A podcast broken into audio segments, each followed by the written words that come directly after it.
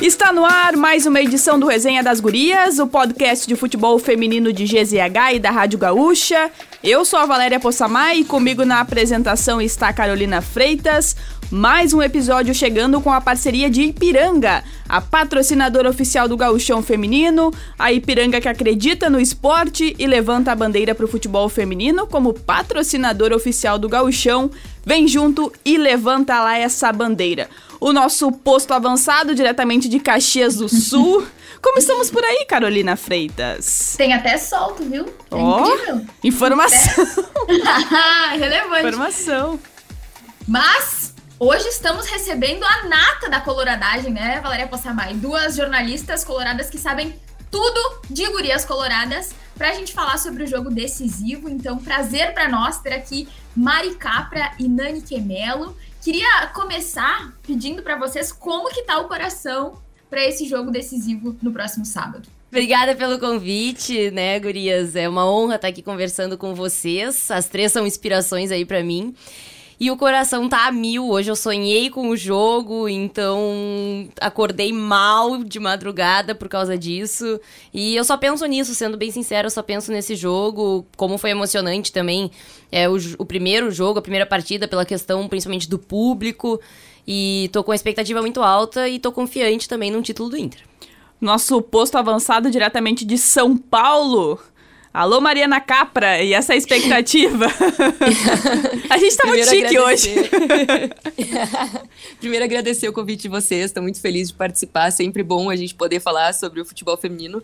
E o coração tá apertado, assim, já passei nervoso no primeiro jogo por não poder estar tá no Beira-Rio, ver tudo de longe, e agora que o jogo vai ser aqui em São Paulo, parece que tá chegando cada vez mais perto, assim, até tô pelas redes sociais tentando agitar a galera que mora aqui em São Paulo, inclusive se alguém de São Paulo estiver ouvindo aí o podcast e quiser ir pro jogo, não sabe como, me chama pra gente organizar. Então eu tô nessa função. A Nani tá fazendo a função de Porto Alegre pra trazer a galera pra cá e eu tô tentando juntar os colorados daqui. Então acho que isso só vai deixando mais ansioso ainda, né? Porque daí vai se envolvendo cada vez mais com o jogo.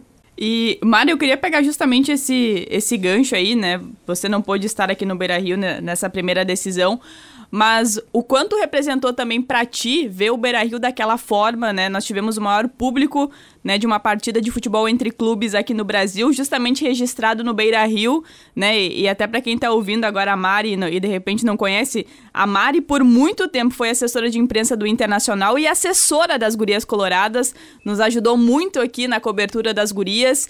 Então, como foi para ti também ver esse momento do Beira-Rio, mesmo que de longe, mas acompanhando também esse momento histórico? Foi uma emoção assim muito grande. Eu já eu fui no jogo contra o São Paulo, né, aqui aqui em São Paulo, e já me emocionei muito. Era, a Tessa estava lá também, era eu e a Tessa chorando, abraçados na arquibancada, vendo que a gente tinha conseguido ir para nossa primeira final. E saber que na final a gente colocou esse público, acho que coroa todo o trabalho que a gente vinha fazendo e que o pessoal segue fazendo é, dentro do clube. Acho que muita, muita gente é, lutou para que a gente chegasse nesse nível de um Beira Rio lotado para ver o futebol feminino, de bater o recorde público brasileiro. Vocês, inclusive, a Nani, que está desde o início também nessa luta. Acho que tem muitos nomes que a gente pode citar aí que fazem parte né, dessa conquista do futebol feminino. Claro que é uma coisa muito louca, assim, pensar que o futebol feminino foi retomado em 2017. Era um time que vinha da escolinha, que vinha de peneira, e hoje a gente tem um time com meninas de seleção brasileira, com meninas de seleção de base, com grandes nomes do futebol feminino nacional e enchendo o Beira Rio da maneira que foi. Acho que é muito emocionante a gente olhar para trás e ver em quão pouco tempo isso foi construído a ascensão do Inter, é, de jogar só gauchão, de jogar Série 2, de jogar Série 1 e ano a ano e avançando, para culminar nisso, sabe? Então eu acho que é um momento muito legal, assim, é o auge do nosso futebol feminino que a gente está vivendo agora. E é uma construção coletiva que eu acho que a gente finalmente está colhendo os frutos, sabe? Então é um, é um orgulho muito grande poder ver o Beira Rio lotado assim e tanta gente apoiando o futebol feminino. Bom, a Nani também, não só pela cobertura que faz há muitos anos, mas esteve presente, né, vivendo todo aquele momento. A Nani já é uma figura muito conhecida das coberturas do futebol masculino, especialmente do feminino, mas é, Nani já deve ter vivido muitas experiências com, com o Inter masculino, né, de público, de todo mundo cantando, a torcida apoiando. É, pra ti também, essa sensação, assim, de, de ver o, o, futebol feminino gerando tanto engajamento da torcida, né? As pessoas ali o tempo todo empurrando. E eu acho que um dos momentos mais especiais, assim, particularmente, foi logo depois do gol do, do Corinthians, né? que a torcida vem e, e vai junto. Então, como é que foi para ti também? Então, como a Mari disse, né, a gente tá ali desde o começo e eu, em 2017, eu fui apresentada como atleta do Inter e era totalmente diferente, né? Era, os comentários que a gente recebia não eram positivos em relação a isso. Então, ver esse crescimento, essa evolução ao longo dos anos nos deixa muito felizes, muito orgulhosas do que tá acontecendo. E até tu falou do futebol masculino e a atmosfera que eu vi no Beira-Rio é, para mim, esse ano só se comparou com um jogo do masculino, que foi o Inter e Colo-Colo, a volta do jogo da Sul-Americana. E nenhum outro jogo do Brasileirão do Inter masculino chegou nesse nível. De aquela atmosfera de todo mundo estar tá unido, todo mundo querendo muito vencer o jogo. É, muita gente realmente querendo estar tá ali. E tinham pessoas que apoiam só o futebol feminino, que não são colorados, e que estavam ali, estavam gritando pelo Inter, estavam cantando pelo Inter. Então, é, realmente foi muito emocionante na hora que deu o público ali, né? É. Total. É. Também foi uma choradeira. É, logo que o Inter informou que tinha passado o recorde, também foi difícil de dar informação sem se emocionar. E isso é cada vez mais importante. Eu acho que a gente vai ter um grande público também em São Paulo, né? A tendência é quebrar novamente o recorde, claro. Mas muita, muitos colorados se mobilizando para ir. Então, é, é, a gente fica com o coração quentinho, né? Eu acho que é, é mais ou menos isso. Eu queria aproveitar também que vocês falaram muito, né, dessa evolução que a gente vê desde 2017 para agora, para falar sobre essa temporada em si, né? Desde o início do ano, as gurias vêm fazendo um ótimo brasileirão feminino. E quando começou o campeonato, vocês imaginavam que a gente já tá aqui agora falando sobre, projetando né, uma final entre Inter e Corinthians, em que as gurias coloradas têm chances muito grandes, muito reais, de conquistarem o primeiro título nacional, né, do futebol feminino, isso no profissional, né, porque no, na base a gente sabe que ela já tem vários títulos, mas o que, vocês pensaram, assim, quando começou o campeonato, o Inter voando, que a gente ia conquistar isso, ia estar presenciando esse momento agora? Olha, eu tinha uma certa preocupação pelos, pelas jogadoras que saíram, né, do clube. Eu acho que foi uma preocupação geral. Porém, assim que a gente teve é, as as jogadoras que vieram para cá, que foram informadas quais jogadoras né, seriam apresentadas no Inter, é, me gerou assim, uma expectativa muito alta em relação ao que o Inter poderia fazer. Não pensei numa final assim de cara, muito pelo primeiro jogo aquele da, da Supercopa, porque o Inter acabou eliminado pro Real Brasília em casa, claro que teve a questão... Aquele gol, hein? Aquele gol, exatamente, que, né, enfim, era para ser irregular e não foi dada, falta... É, e, mas assim, o Inter criou muito naquele jogo, criou muitas chances. E ali eu vi que tinha um entrosamento diferente, principalmente por essas atletas que vieram. Maimai, Duda Sampaio, que eu acho que fazem muita diferença. É, e logo depois, logo que começou o campeonato, assim, é, o Inter simplesmente não perdia, né? E eu acho que isso começou a gerar na gente essa expectativa de daí sim chegar numa final.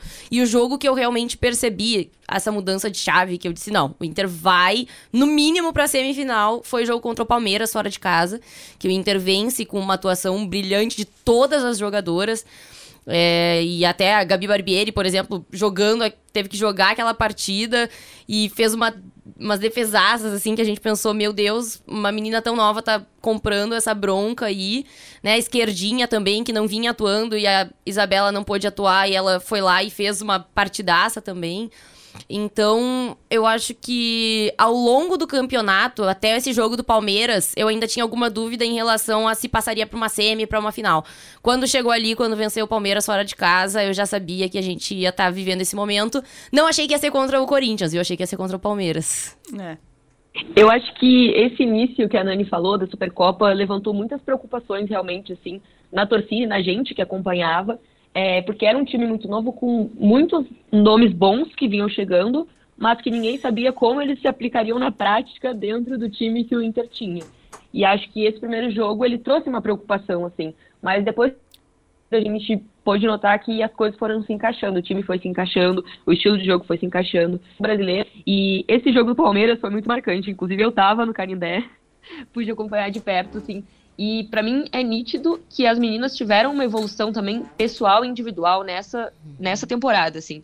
É, dá para citar a Barbieri, que quando entrou fez ótimas partidas, fez ótimas defesas. A Maiara, para mim, teve um crescimento muito grande também.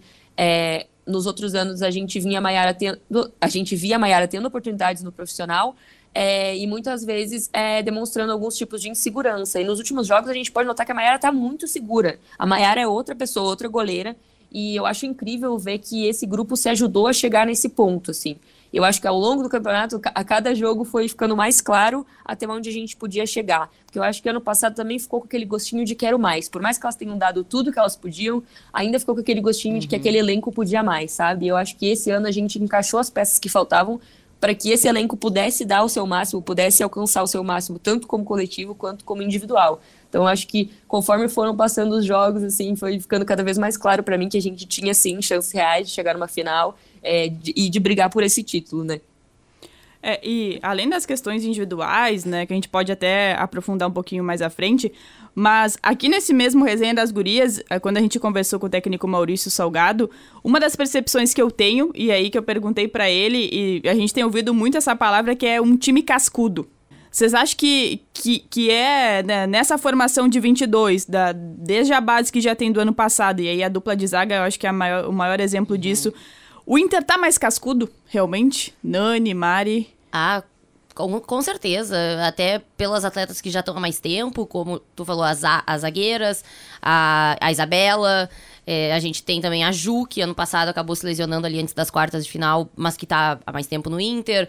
A própria Fabi Simões, né? Eu acho que, uhum. e, que esse ano é bem marcante, inclusive, em relação à Fabi, né? É, dá pra ver que ela também evoluiu nesse sentido que ela não precisa mais puxar a responsabilidade só pra ela, que ela consegue fazer um jogo coletivo porque tem companheiras para fazer esse jogo coletivo. E mesmo quando ela não tá bem, ela tá ajudando de alguma exatamente, forma, né? Exatamente isso. Ela foi muito bem agora no jogo contra o São Paulo, foi muito bem na marcação. Contra o São Paulo, não, contra o Corinthians, no primeiro jogo, ela foi muito bem na marcação, aquele momento que ela precisou ir pra lateral. Então, é, eu vejo muito essa questão de evolução coletiva, assim, muito pela, por essa questão de cascudas, mas eu acho que uma coisa muito importante do Inter é que tem essa mescla com as meninas jovens, e que são meninas jovens que estão se destacando muito também, né? A gente vê a Biazinha, a Tamara Bolt entrando em quase todos os jogos. Então, é, elas mostram essa qualidade delas, essa velocidade que elas têm, uma alegria de jogar, né? Que a gente vê nelas, estão sempre brincando, sempre dançando. E eu acho que isso é muito importante. Essa mescla, claro, pegando sempre a experiência dessas meninas mais velhas, até a própria Milene, que ano passado não pôde jogar, que é uma jogadora, enfim, que a gente dispensa comentários, né? Já tem uma carreira aí muito bem formada e que veio também para agregar, Lele. Então eu acho que o Inter foi muito bem no mercado e conseguiu agregar essas meninas que vieram de fora esse ano com as meninas que já estavam aqui há mais tempo, que estão muito com essa vontade de ganhar. Eu acho que isso é o principal. Todo mundo ali quer muito ser campeão. Eu concordo totalmente com a Nani. Eu acho que as meninas que já vêm dos outros anos, elas já têm essa casca, elas já sabem tudo que a gente passou, os momentos de dor que a gente teve, as eliminações. É, elas sabem o que é ser Inter e o que o nosso futebol feminino representa. Mas eu acho que o que dá a liga desse grupo é justamente essa questão de ter as meninas com experiência, mas também ter as meninas novas, as meninas que sobem da base. O Inter é um time muito formador. E é legal a gente poder ver essas meninas que vieram da base é, ganharem essas oportunidades no profissional e realmente mostrarem o valor que elas têm para o time. A Belinha, que veio da base, a Isa Haas, que veio da base, as meninas mais novas que estão subindo agora, que é o caso da Bolt, enfim. Eu acho que é essa mescla que dá a cara para o nosso time, assim. Mas, claro, o Inter é um time que ele vem aprendendo muito com o sofrimento, assim, sabe? Não teve um ano que a gente sofreu com uma eliminação e que no outro ano a gente não foi lá e fez melhor. A gente não foi lá e provou que o Inter podia mais. Então, eu acho que esse ano é, tipo, é que nem eu tinha falado antes, o auge, assim. O auge do que o nosso futebol feminino pode chegar, o auge do que esse grupo pode chegar. Eu acho que cada uma tá dando 110% de si e o grupo encaixou de uma maneira muito legal, sabe? Com a experiência das mais velhas, com a juventude dessas meninas que estão chegando agora e que estão querendo aprender. Então, eu acho que essa mescla é o que tá dando a cara do Inter e de uma forma muito legal, assim, uma forma muito representativa. E a gente tem a visão também, né, de que o Inter acertou muito, né, nas contratações que teve, né? Acho que a gente pode citar a Duda Sampaio, que é uma unanimidade, né? Eu vejo muita gente, até nas redes sociais e até que não torce para o Inter, falando que ela tem que ser eleita, né, a jogadora, a jogadora do Brasileirão feminino. Como que, que, que, vocês veem também, né? Eu lembro que quando a Duda foi anunciada, a Nani comemorou muito. Como que vocês viram também esse, esse, esse movimento do Inter no mercado, até para renovar com a Fabi Simões, né? A gente viu que foi bem, bem trabalhoso ali, mas deu tudo certo, e até para trazer essas gurias novas para que o elenco tivesse essa força, né? Que a gente vê agora, claro, das que vocês já citaram que permaneceram, dessas que vieram, mas também com as gurias da base, né? Para que tudo andasse bem e as coisas acontecessem, os resultados viessem. É, eu achei que o Inter fez um ótimo mercado, que a gente vê os outros clubes é, grandes de camisa, Corinthians, Flamengo, enfim, eles sempre vão em meninas de muito nome. E a Duda, ela, ela era uma pessoa que estava começando a aparecer, mas ela ainda não era uma jogadora de nome. Uhum. Ela era aquela jogadora que as pessoas olhavam e diziam: essa menina vai ser boa, essa menina é uma promessa. E eu acho que o Inter foi muito certeiro nesse mercado. Ele trouxe jogadoras com experiência que podiam agregar, que é o caso da Lelê, e trouxe a Duda, por exemplo, que vinha bem, mas que ainda não era essa realidade toda, ainda não tinha essa mídia toda. E, e ela chegou e encaixou perfeitamente no time, assim. Então, acho que o Inter teve uma visão de mercado muito boa e, em vez de investir muito dinheiro em grandes nomes, investiu o dinheiro nos nomes certos, eu diria. E essa aposta na base eu acho que é muito importante também, porque a gente economiza um dinheiro e consegue dar experiência para meninas novas que têm muito potencial. A Biazinha é, já estava né, oscilando entre base e profissional há uns anos, e agora, em definitivo, no profissional, ela está mostrando que ela tem esse espaço. A Tamara Bolt também está é, tá mostrando que merece esse espaço. Acho que o Inter, é, quando decidiu também é, ficar com o Maiara e com a Barbieri, fez uma aposta muito certeira. Uhum. Eu acho que, que foi perfeita essa decisão do Inter de ficar com a Maiara e com a Barbieri, de não trazer outra goleira. Eu lembro que teve uma época que especularam a Bárbara e a torcida ficou muito dividida entre deveria vir, não deveria vir. Mas eu acho que foi perfeito, porque o Inter sabia que tinha duas goleiras com muito potencial e acreditou nas, nas nossas pratas da casa, digamos assim. Acreditou nelas e acho que as duas provaram que mereciam essa confiança do clube, sabe? Então, eu, eu não tenho uma crítica assim a fazer a janela, acho que a janela foi muito boa. Acho que a única coisa que a gente pode pensar para o ano que vem é, de repente, é, trazer nomes também que não sejam de grande relevância, mas que possam é, dar uma, é, uma melhorada no nível do banco, assim. Acho uhum. que a gente precisa olhar também é, para as meninas do banco de reserva. Eu diria que a gente tem um time titular muito bom, mas tem algumas peças que, se a gente perder, se lesionarem, ou enfim, é, a gente vai não vai ter uma reposição à altura. Então, eu acho que essa, essa é a única observação, mas acho que para a janela desse ano, sim, acho que olhando para o ano que vem, claro, porque a gente sempre quer o melhor do futebol feminino e o melhor do Inter. Então, sempre tem que querer mais. É, até sobre as renovações, por exemplo, é, as meninas ali, Fabi, Sorriso, Bruna, todas tiveram, né, propostas. E o Inter conseguiu manter elas não só em questão financeira, mas também por mostrar, ó, a gente pode chegar onde todo mundo quer chegar, que projeto, é a final. Né? É, é, o projeto. Eu acho que o projeto do Inter vem sendo muito bem elaborado e esse ano não foi diferente. E, claro, as contratações ali, Lele, jogadora muito experiente, é, a Duda. A Duda, para mim, é uma grande revelação do campeonato no ano passado, né? Junto com a Rafa Leves, assim, porque desde, o Inter já queria ela desde 2019, na verdade. E aí ela acabou renovando com o Cruzeiro. E aí, ano passado, ela fez uma partidaça contra o Inter no Sesc. Eu me lembro que eu entrevistei ela e eu tava com raiva, assim. Eu pensei, meu Deus, essa guria jogou muito, né? Até, se eu não me engano, o Inter uhum. venceu, mas ela jogou muita bola. E aí, até quando eu soube da contratação dela, realmente eu comemorei. Eu tava lá em São Paulo e me falaram: ah, Duda Sampaio vai pro Inter. Meu Deus do céu. que sonho, assim, porque ela é diferenciada, né? Eu acho que ela vai ser eleita craque do campeonato, não vejo de maneira diferente, não vejo ninguém concorrendo com ela, regular como ela. Então a Duda para mim foi a grande aposta aí do Inter, que deu muito certo. E a Mai Mai também, eu acho que pela questão de ser uma jogadora já experiente, que tava ali no rival e o Inter e fazia um bom trabalho no Grêmio, o Inter pensou, ó, essa aqui é uma jogadora importante, vai fechar com o esquema do Maurício e realmente deu muito certo. E, e não só elas, né? A gente tem a Capelinha, que veio pra ser volante, tá jogando na lateral a direita. A Capelinha, assim, ó. É, eu, Ela eu jogou muito citar, contra o Corinthians. Eu ia citar claro. isso. A Capelinha, é, assim, pra gente, olhando pra ela, ela é uma. Uma, não, não vou dizer criança, mas assim, é uma cara de, de menina jovem, ela realmente é jovem. E, cara, quando ela entra em campo, é. ela vira outra pessoa. Eu, eu tava brincando, tava brincando esses dias e, e, comentando assim, quando a gente voltou de São Paulo, a Capelinha tava comendo pipoca dentro do avião, assim, tipo, muito jovem, assim, brincalhona e tal. É, e, cara, e quando entra em campo, ela vira uma outra pessoa, eh, e claro, por, por toda a sua qualidade, mas assim, é, é uma das coisas que, que mais chama atenção, e, e, botando nesse nome também, e eu acho que a Carol concorda no, com quem eu vou falar agora, que é a Priscila. Nossa. Né? Com a certeza. A Priscila, que quando ela foi anunciada, eh, a gente foi atrás para saber mais o, como, como era. A Nani, que... a Nani nos ajudou ainda. É verdade, a, a Nani. A posição. Também. tipo, cara, quem é, é. Priscila? Quem é a Priscila? Foi um achado do Inter, né? E deu muito certo. Nossa, Pri... Veio do futsal, né? Não imagina? Exato. Do nada e tá se destacando aí. Vai ser com certeza nos próximos anos uma das melhores jogadoras aí do Brasil. É, porque ela é muito diferente, né? A gente teve uma, eu e a Carol, a gente teve uma conversa com o Jonas Urias e ele, e ele falou: ah, a Pri é diferente. E aí, logo depois, ele convocou ela, né? Então, é, a gente fica muito feliz, assim, que o Inter realmente ele foi muito bem no mercado. A minha preocupação agora é pro ano que vem, porque vai ter muito assédio em cima das meninas, É né? verdade. Isso é fato, é. isso, inclusive, os próprios diretores já conversando comigo falaram, é, vai ter a gente vai ter que tentar segurar o máximo que a gente consegue. E por isso é muito importante também o título, né? Pela questão financeira. Agora tem outro ponto também que a gente pode é, comentar, que é essa vaga para a Copa Libertadores do ano que vem, né? Porque se a gente está falando em assédio de outros clubes, mas do ano que vem a gente também tem uma competição que é mais para o final do ano, é bem verdade, mas que também gera essa questão de poder disputar, até porque o, o, o Inter é que está se tornando aquele time fora do eixo, mas, né, com um grande projeto, e aí uhum. também no, na questão do mercado movimenta que outros atletas têm o interesse de jogar aqui.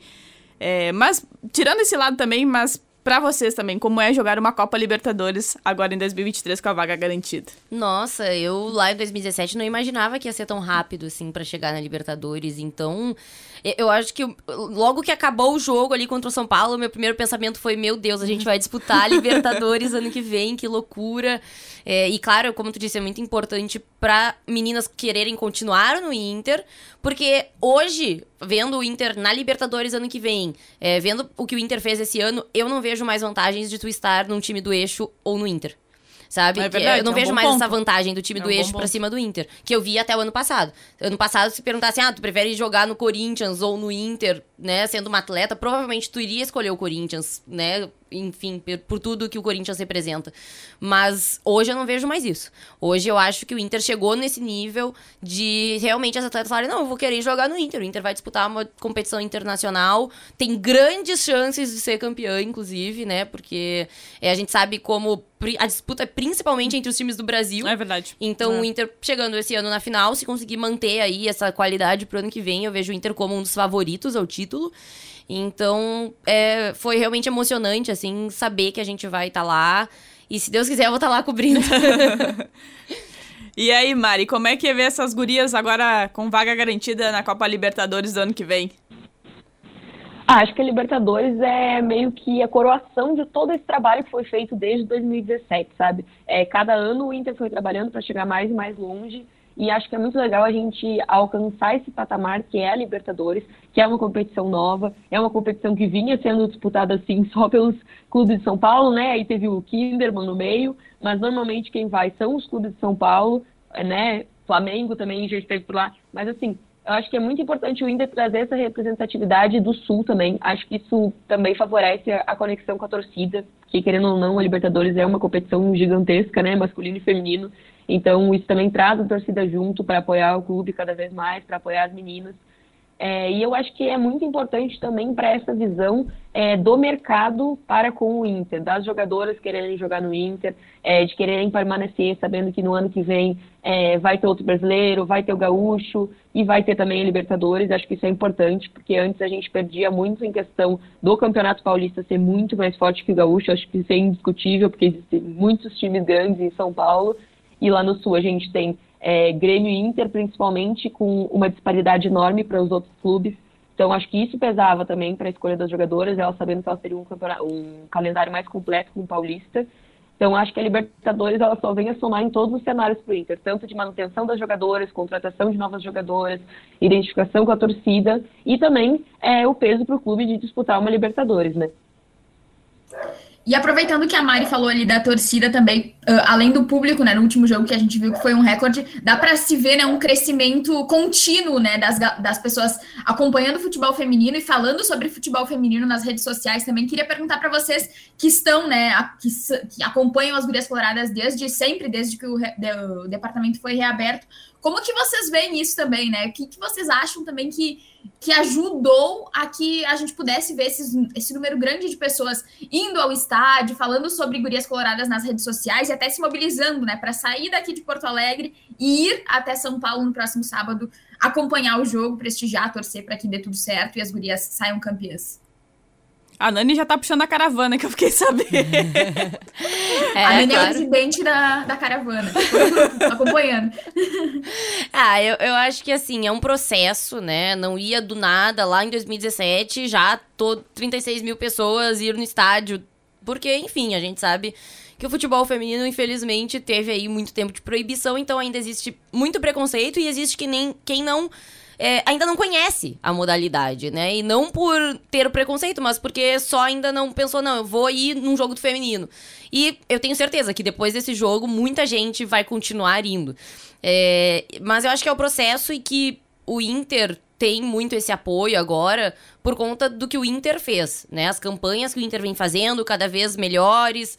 Eu acho que isso influencia bastante, mas eu vejo também um papel muito grande da mídia nisso, né? Eu acho que a mídia ajudou muito mais também. Bom, vocês duas falam sobre isso o ano inteiro, todos os dias, sabe? Então, é, isso também colabora muito para que as pessoas conheçam mais e as outras mídias também, né? É, eu acho que isso, os outros veículos também falam. Eu acho que isso vem crescendo muito e vem ajudando muito as meninas. E é, algo que chama muito a atenção é o pessoal perceber é, essa sinergia do elenco com a torcida, de que as meninas realmente elas vão lá, elas tiram foto, elas dão camiseta, elas repostam tudo que tu postar, que é muito diferente do masculino. Então eu acho que essa proximidade com as atletas também faz o torcedor ter um carinho maior é, de pensar, não, eu vou ir lá apoiar elas, é, né? Porque, enfim, elas merecem, elas estão ali jogando com todas as dificuldades que o futebol feminino tem, elas estão ali e estão nos trazendo alegria, trazendo alegria pro clube. Então vamos lá apoiar. Eu acho que é basicamente isso, assim. É, acho que a, essa questão é, do crescimento do apoio da torcida ela está muito ligada à questão da visibilidade. Quando o futebol feminino começou, a gente não tinha nem transmissão. Era, se o clube quiser, se vira aí e transmite, irmão. Se não quiser, também tanto faz. Ninguém vai fazer nada. E eu lembro que a gente transmitia lá no Inter, a gente transmitia com a TV Inter os jogos, e tinha clube que não transmitia. Foi assim em 2017, foi assim em 2018, foi assim em 2019, e aí em 2019 a gente teve um marco muito importante, que foi a Copa do Mundo, e que a Globo transmitiu, e isso foi uma virada de chave para o futebol feminino, né? Eu acho que antes era muito difícil, porque existia já todo o preconceito, e tu não tinha como assistir o jogo, tu não tinha como acompanhar o jogo, era tudo muito difícil, tu não conseguia ter uma informação de nada. Então, tudo que tu precisasse, tu tinha que ir e pesquisar e fazer mil pesquisas. Era que nem no masculino, que se eu jogar o nome do, sei lá, do Daniel no Google, ele vai me dar a ficha completa do cara, onde ele jogou, quantos anos ele tem, qual é a altura dele. Não, era completamente diferente. Às vezes eu não conseguia achar o resultado de um jogo. Então, é, eu acho que isso foi um crescimento também que a mídia foi dando visibilidade. É, existe uma época também que a, a, nossa mídia cobria só a Bienal e final de campeonato. E os outros jogos era como se nem existisse. E acho que depois também a mídia foi pegando junto e foi entendendo a importância do futebol feminino e esse crescimento. E aí foi dando mais espaço, começaram a fazer matérias de outros, né, de outros jogos, de outros momentos, é, começaram a dar espaço para os atletas, treinadores, é, para falar sobre a gestão do futebol feminino, para falar sobre o projeto. Então acho que isso foi levando também para as pessoas que o futebol feminino é sim uma questão séria, o futebol feminino é sim uma realidade e vai estar presente agora, não é só por causa da obrigação é, da, da CBF, da Comebol, que se instaurou lá em 2019, mas sim porque é, é, precisamos falar disso, está é, tá acontecendo, as meninas vão jogar bola sim, é, vão receber salário sim, elas representam um clube tanto quanto masculino, e acho que as pessoas foram é, tomando consciência dessa importância também, é, vendo que o futebol feminino também faz parte do clube, também faz parte do Inter, também faz parte do Grêmio, também faz parte do Corinthians, e acho que isso agrega para que as pessoas é, queiram apoiar. Porque, lógico, se é o teu time, tu não vai querer que o Inter perca nem, sei lá, hum. futebol de botão, né? Então, tu vai apoiar em todos os segmentos. E eu acho que isso também é muito importante para trazer o público em geral. E não só aquele público é, que acompanha desde o início ou desde muitos anos, porque gosta da modalidade, porque gosta do futebol feminino ou porque se identifica com a causa. Acho que tu vai trazendo também o público em geral é, que gosta do Inter e que de repente não tinha tido contato, mas vai é, lendo notícias, vai vendo as redes sociais do clube que faz essa campanha para as meninas e vai né, se adaptando com aquilo e vai começando a gostar e vira mais um torcedor. Então, eu acho que é todo um processo e a gente só tende a crescer nisso, com toda a visibilidade que a gente está tendo agora. A ESPN transmitiu o Libertadores ano passado, a Globo e Band transmitindo é, o Brasileirão esse ano, vai ter transmissão Libertadores esse ano de novo. Então, acho que isso é muito importante também para aquela pessoa que, de repente, liga a TV e dá de cara com um jogo de futebol feminino e fala, ah, vou assistir sabe? E vai criando essa, essa consciência coletiva de que o futebol feminino é sim uma realidade, que aceitem ou não, vai estar tá aí, e é isso. Então eu acho que tem crescido muito o apoio, principalmente por essa questão da mídia. Mari, queria acho... Pode ir, Carol, pode ir. Eu acho que isso que a Mari fala é muito importante também, né? Porque a gente vê muitas pessoas jovens, claro, né, se informando sobre futebol feminino por meio das redes sociais, enfim, mas as pessoas que não são muito dessa geração da, da mídia mesmo, das redes sociais, de estar com o celular na mão sempre, ver, poderem ver o futebol feminino na televisão, né? O meu avô, por exemplo, ele é super colorado, então direto ele me diz assim: ai, hoje as gurias jogam, eu vi na TV que vai, vai passar o jogo na Band e no Sport TV. Então, acho que isso é muito importante também para trazer mais público, né? Para que mais gente esteja falando sobre futebol feminino, né? E não só, como a Mari disse, só quando tem final e só quando tem Grêmio e Inter se enfrentando, né? Mas sim o ano inteiro, para que haja também né, uma continuidade ali na, no acompanhamento, na torcida e nos resultados, enfim, para que tudo flua junto, né? É, e eu ia aproveitar essa imersão de, da Mari que, que está em São Paulo, também trabalhando na ESPN Brasil, Mari, a gente teve, tem agora o, Mina de Paz, que eu acho que é, é, uma das referências que a gente pode usar justamente nessa cobertura, no trabalho que é feito por aí. Mas eu queria também te ouvir um pouco sobre, sobre como é a cobertura também em São Paulo. Porque a gente olha para o futebol feminino paulista como uma grande referência, um grande exemplo é da forma que está sendo estruturado, né? Não só pelos os clubes de camisa a partir de então estarem investindo e já de um, de um trabalho que, que tem um tempinho, é, outros clubes também, como a Ferroviária, se destacando. É, mas como também a, a, imprensa daí trata o que tu conseguiu observar desde que tu se mudou aqui do Sul também para São Paulo e até se tu puder dar um spoiler também de como a imprensa tá tratando essa grande decisão de, de, de brasileiro feminino, né, contra o Inter. A gente até brincou no, no outro episódio que o Inter tá, tá sendo visto até como intruso, né, mas, poxa, a gente viu o Inter brigando desde o início pelas primeiras colocações, né? Até fizemos essa corneta, entre aspas. É, mas o que também queria é, te ouvir um pouco sobre como está, está sendo essa cobertura também, já projetando essa decisão de, de sábado. Não, acho que o Minas de Passe foi um marco assim sensacional é, para a imprensa brasileira assim, em questão de futebol feminino. é o primeiro programa fixo que fala só de futebol feminino. E é uma hora é, na sexta-feira nove da noite, ou seja, um horário super nobre, assim, é, para falar sobre futebol feminino, para discutir futebol feminino, técnica, tática, falar de seleção brasileira, falar do nosso futebol. Então, eu acho que isso foi uma coisa, assim, sensacional que a ESPN fez. E deu para ver na, na estreia, assim, o orgulho de cada um que estava envolvido nesse projeto, sabe? Porque a gente que trabalha com futebol feminino, e vocês sabem bem, a gente luta muito para conseguir qualquer espaço que seja para poder falar da modalidade, sabe? Então, acho que foi uma conquista imensa, assim. É, eu noto que a imprensa aqui de São Paulo ela já está mais familiarizada assim com a grandeza do futebol feminino, é, justamente por Corinthians já ser um time de história, ter a Ferroviária, o Palmeiras vir crescendo agora, é, o Santos ser um time de história também, São Paulo está tá investindo, então eu acho que aqui por ter vários times assim é uma questão que não tem como ignorar, assim, sabe? E aí o Paulistão também é, sendo transmitido, é, além do Brasileirão, né? Eu, eu, vejo a imprensa aqui é, mais aberta, assim, para o futebol feminino. Acho que existe um, um trabalho deles é, para essa divulgação, assim, de comprar a ideia realmente da modalidade.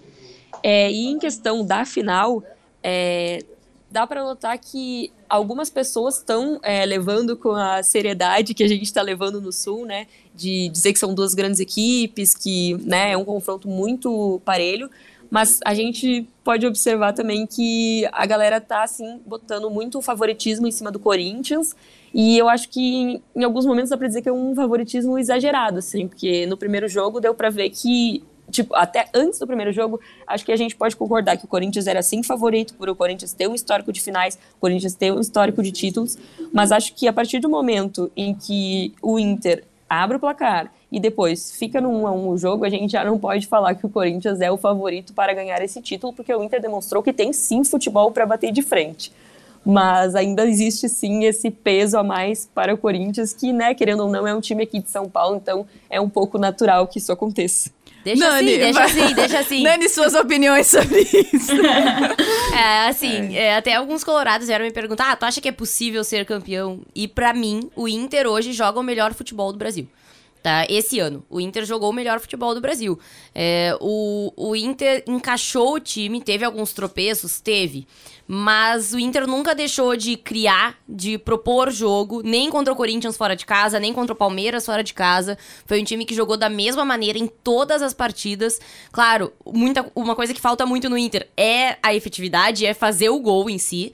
Mas é um time que propõe muito, que bota a bola no chão e que se precisa, se, se precisar recuar um pouquinho e jogar no contra-ataque, sabe fazer isso também. E claro, o Corinthians teve muitas, muitos desfalques ao longo do ano, ao longo da temporada. Eu acho que isso prejudicou eles ali na fase classificatória. Mas é aquela coisa, nos outros anos o Inter tomava goleada, goleada, goleada do Corinthians. Esse ano o Inter empatou os dois jogos que jogou. Então, eu não Ele vejo... não é mais imbatível, né? Não Acho- é mais imbatível. Eu acho, que, essa é a a grande gente questão. é, a gente tá no, no ano em que se assemelha muito naquele ano da, que a Ferroviária foi campeã. Que dá pra. Pô, dá pra empatar lá e ganhar nos pênaltis, sabe? Dá pra vencer o Corinthians fora de casa. Claro, é difícil. Uma coisa que me preocupa muito é a questão da experiência das jogadoras, de já terem vencido vários anos seguidos, de já ter um time mais entrosado há mais tempo. Mas, ao mesmo tempo, isso pode deixá-las numa zona de conforto, que foi o que me pareceu que aconteceu no primeiro tempo em Porto Alegre. É, o primeiro tempo só deu Inter. É, o Inter era pra ter aberto 2 a 0 naquele primeiro tempo. Então, eu não vejo o Corinthians como favorito por conta da evolução do Inter ao longo do ano. Pra mim, o Inter hoje joga o melhor futebol. Pode vir a não ser campeão? Pode. Pode fazer uma partida pior que o Corinthians? Pode. Mas tem tudo pra ser campeão. O Inter nunca foi campeão. Então, é, eu acho que isso também gera uma expectativa das, das atletas de querer um pouco mais do que as outras. Ô, Nani, mas só uma pergunta. Tu vai sobreviver se tiver pênaltis? É um medo, né? Olha, Carol, boa pergunta. Eu não sei responder.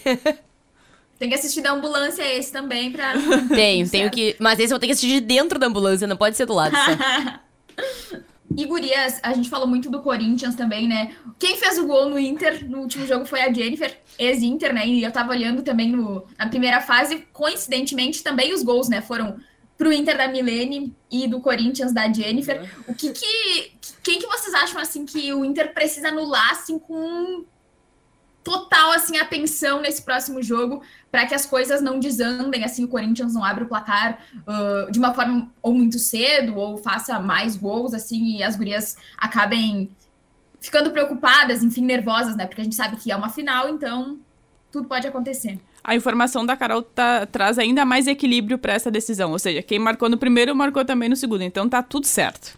Né? É, a lei do ex é a lei que nunca falha no É. Brasil, né? É, olha, eu acho que o, a, pra mim a principal característica do Inter que fez o Inter vencer São Paulo fora de casa, Flamengo fora de casa e ter é, o empate dentro de casa, né? Depois de sair perdendo contra essas duas equipes também, é a marcação é, no campo ofensivo. Eu acho que isso é princip- a principal característica do Inter, é o jeito que o Inter consegue é, fazer gols nesses times de maior expressão. E pra mim é isso que o Inter não pode abdicar, não pode chegar lá e querer jogar retrancado que vai dar errado. Tem que jogar de igual pra igual. O Maurício falou sobre isso na coletiva, ele disse que o Inter vai pra isso, então tô confiante que o Inter faça essa marcação lá em cima. O Corinthians se atrapalha na saída de bola, se atrapalhou no Beira-Rio. Foi só a Duda fazer uma pressão ali na direita, roubou a bola, saiu o gol. Teve aquele quase gol da Milene também, da mesma maneira. Então, assim, é pressionar lá em cima, porque o Corinthians não é nenhum bicho de sete cabeças, que eu acho que vai sair o gol. O importante é o Inter sair vencendo. Eu acho que isso faz toda a diferença também. É a receita, Mari? Com certeza. Eu acho que o Corinthians, ele sempre impôs muito medo nos adversários. Então o Corinthians não está acostumado a jogar com um time que vá para cima, que tenha marcação alta e que saiba como fazer. E eu acho que o Inter soube como fazer isso muito bem, principalmente no primeiro tempo do jogo no Beira-Rio. Então eu acho que a receita é realmente é, repetir isso na Neoquímica, porque o Inter possa ir para cima, possa pressionar, possa de repente abrir esse placar para daí sim poder controlar um pouco mais o jogo, porque vai ter o fator torcida, que né, a gente sabe que é determinante, a gente sabe que a torcida do Corinthians apoia muito. E acho também que é importante a gente ficar bastante de olho na Adriana. A Adriana, uhum. É, em momentos em que o Corinthians estava mal, ela estava jogando praticamente sozinha. Uhum. Ela é uma jogadora de muita qualidade e ela pode sim ser decisiva. Ela não foi em Porto Alegre assim por detalhe, assim, sabe? Porque realmente em muitos momentos que ela chegou, ela acabou chegando sozinha. Mas acho que se o Corinthians estiver um pouquinho mais organizado, ela pode ser uma jogadora que vá, assim, nos dar trabalho. Então acho que é bem importante que o Inter acerte a marcação em cima dela também. É, no imaginário, no imaginário de vocês aí, a Nani comentou que sonhou, né? Que ela teve um sonho já. Dois, né? Dois, um é. um ruim. Tá, vamos, vamos falar das coisas boas, né? Vamos atrair, atrair coisas boas. Vamos lá. É, quem é que pode fazer a diferença, o um nome do Inter para essa final? Claro que a, a, gente tem toda a questão do grupo, né? E a gente fala muito isso. O Maurício comentou da, da solidariedade entre as jogadoras, que isso também é um forte desse grupo. Mas quem é que do Inter, assim, que pode ser mais decisivo? Tem vários oh, nomes, hein? Tem muitos nomes. O meu sonho foi com o gol da Bruna Benítez. Mas, oh. mas eu tô achando que a Milene tá iluminada. Não adianta, a Milena tá iluminada, já meteu dois gols contra o Corinthians, contra o Palmeiras foi ela também, é, contra o Flamengo. Então, assim, para mim é gol da Milene que vai, que vai dar o título pro Inter. Mariana Capra, suas apostas. Duda. A Boa. Duda tá merecendo, cara. A Duda tá. tá jogando muito bem. Tem, né, fez os gols dela, mas tá dando muito mais assistência do que fazendo gol. Acho que ela merece fazer esse gol na final, o gol do título. Gol olímpico. Coroar coroar toda essa temporada dela, coroar que ela seja a melhor jogadora dessa edição do Brasileiro, acho que seria a chave de ouro aí. Mas apostaria também na Fabi Simões, que eu acho também que está merecendo por toda a temporada que ela fez, pelas lesões que ela passou, enfim. Acho que a Fabi merece muito. Mas eu estou apostando na Duda para ser aquele cenário perfeito para a gente poder comentar depois da final. Ô Marise, saiu E tu, Valéria? Oh. Aproveita e diz também, dá teu palpite para nós deixarmos registrado. Tá, vamos no gol olímpico então. Quase rolou. Eu também ainda. aposto minhas fichas na Duda. Todas minhas fichas. todas, na, todas na Duda, então. Mas, mas eu vou deixar aqui também uma estrelinha, um, um asterisco, melhor dizendo, pra Lelê. Boa. Tá faltando a dancinha, né? A dan eu, eu tô com saudade da dancinha da Lelê. Então tô, tô deixando. A Valéria tá louca pra gravar um videozinho dançando. Exato. É, o título não tem que fazer Ó, se o Inter for campeão, nós quatro vamos fazer uma dancinha lá depois do jogo.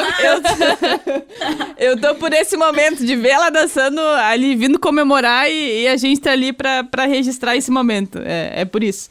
Mas acho que independente, e, e aí pra gente fechar já esse bate-papo e agradecendo muito vocês, é, independente do que aconteça no, no sábado, a partir das duas duas horas da tarde lá na Arena Itaquera. É... Cara, que momento. Que momento, assim.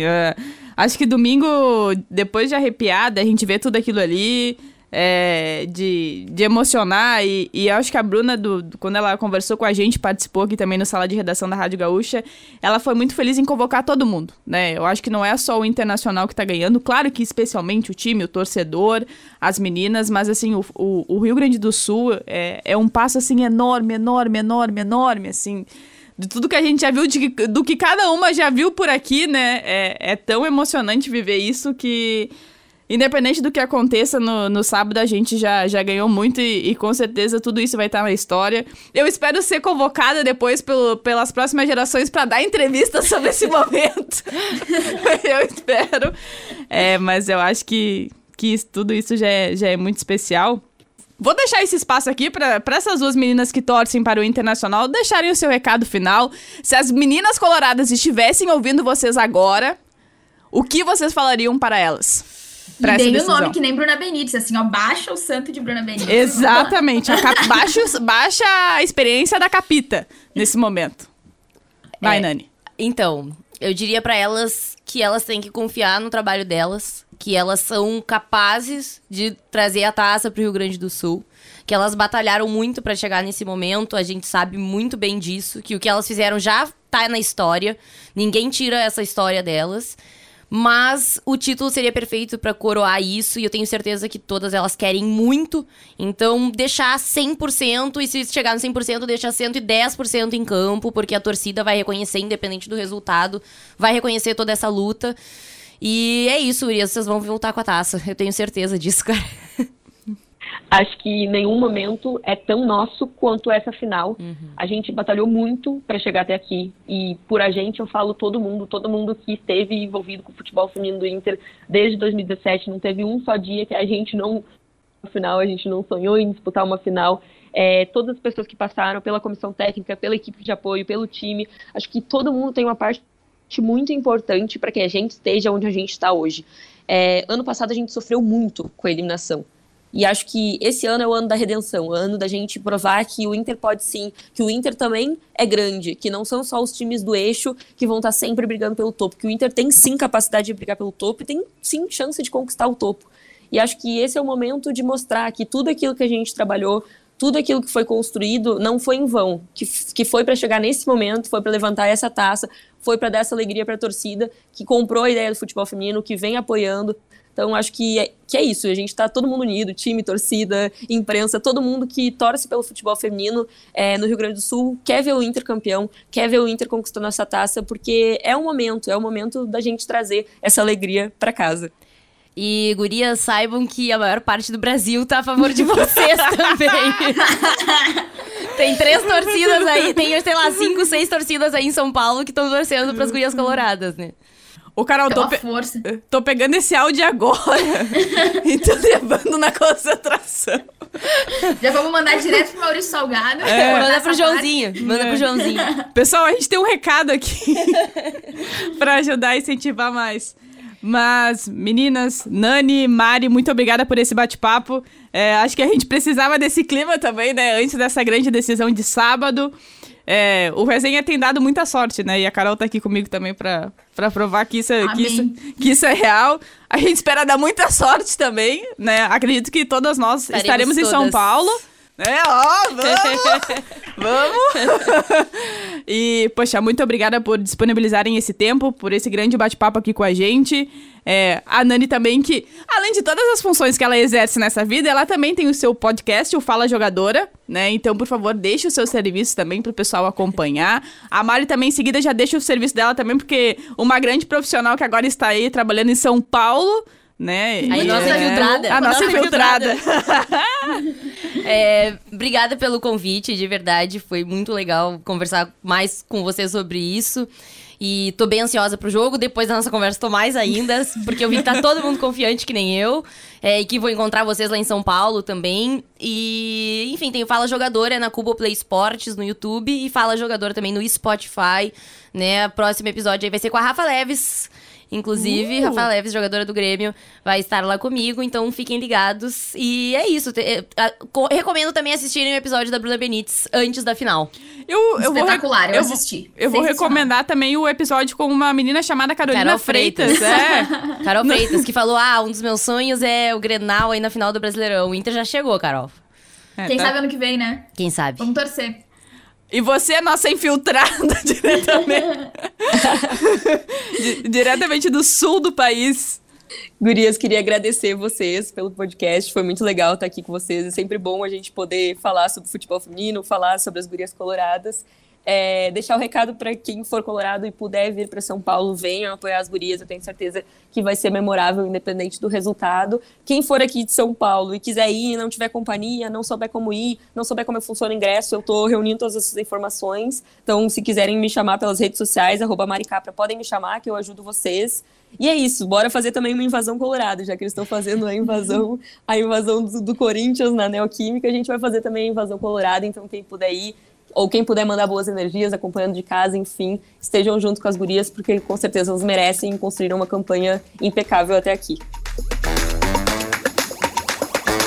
E vamos também, né, Valéria Possamay, com o gauchão feminino, que teve a sua primeira rodada da segunda fase no último final de semana. Então tivemos duas partidas realizadas no domingo e dois times que continuam invictos no estadual. Então lá em Tenente Portela, o Flamengo de São Pedro venceu o Oriente, então continua com 100% de aproveitamento no estadual. Fez 4 a 2 gols da Ana Júlia, da Luana e da Bianca duas vezes, enquanto o Oriente descontou com a Carol e com a Elizabeth. O Flamengo então somou seus três primeiros pontos nessa segunda fase, assim como o Juventude, que recebeu o Elite lá em Caxias do Sul e também venceu, fez 6 a 0. Gols da Grace, da Bruna, da Carol, da Kelly e da Teté, duas vezes. E o Juventude assume a liderança, né, agora nessa segunda fase do gauchão feminino, porque o primeiro critério de desempate ali, depois do número de vitórias, é o número de gols sofridos. Então, como não sofreu nenhum gol do Elite, assume a liderança, o Flamengo de São Pedro fica na segunda colocação e tínhamos também, nessa primeira rodada, o clássico Grenal previsto, né, que ocorre com o mando do Inter, mas que foi adiado em decorrência da final do Brasileirão, como as gurias coloradas entraram em campo no domingo contra o Corinthians. A partida foi adiada e vai acontecer na próxima semana, então na quarta-feira, dia 28 de setembro, às três da tarde, no Sesc Protásio Alves. Antes disso, uma passadinha rápida pela próxima rodada, então, que acontece antes do Clássico Grenal, no dia 25 de setembro, mais conhecido como domingo. Flamengo de São Pedro Juventude, ali o um embate entre os dois times que estão invictos no gauchão feminino, às três da tarde, lá em Tenente Portela. E no domingo, às três da tarde, também tem a estreia das gurias gremistas no gauchão feminino. Então elas enfrentam o Oriente em Canoas. O local da partida ainda não foi definido pela Federação Gaúcha de Futebol, então tem essa indefinição ali por parte de onde, onde será né, o jogo, mas as gurias gremistas estreiam então no domingo, dia 25 de setembro, às 3 da tarde, pelo gauchão feminino. As gurias coloradas, então, pelo estadual, jogam só no dia 28, como falamos antes, né, no Clássico Grenal, quarta-feira da semana que vem, depois que já tiver definida a situação do Brasileirão feminino. Carol Freitas, o negócio é o seguinte, tá? Portas em automático. Partiu São Paulo e a gente volta na próxima semana com resenha das gurias com toda a repercussão dessa decisão do título brasileiro feminino, contando mais uma vez com a parceria de Ipiranga, a patrocinadora oficial do Gauchão Feminino, a Ipiranga que acredita no esporte e levanta essa bandeira para o futebol feminino como a patrocinadora oficial do Gauchão. Vem junto e levanta lá essa bandeira. Partiu São Paulo, Carol Freitas! Vamos, que é as gurias!